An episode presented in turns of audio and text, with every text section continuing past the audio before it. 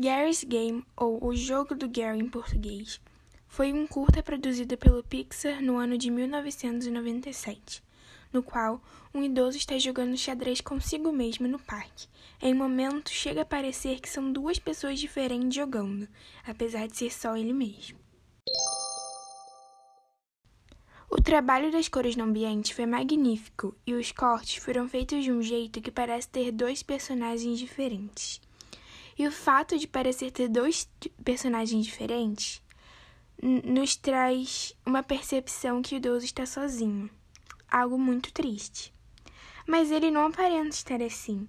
Eu até diria que ele estava se divertindo.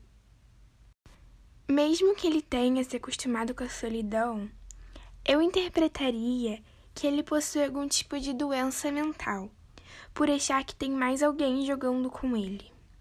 Ele realmente acha que tem uma pessoa acompanhando ele, jogando com ele, fazendo as próprias cartas, sendo que ele está sozinho.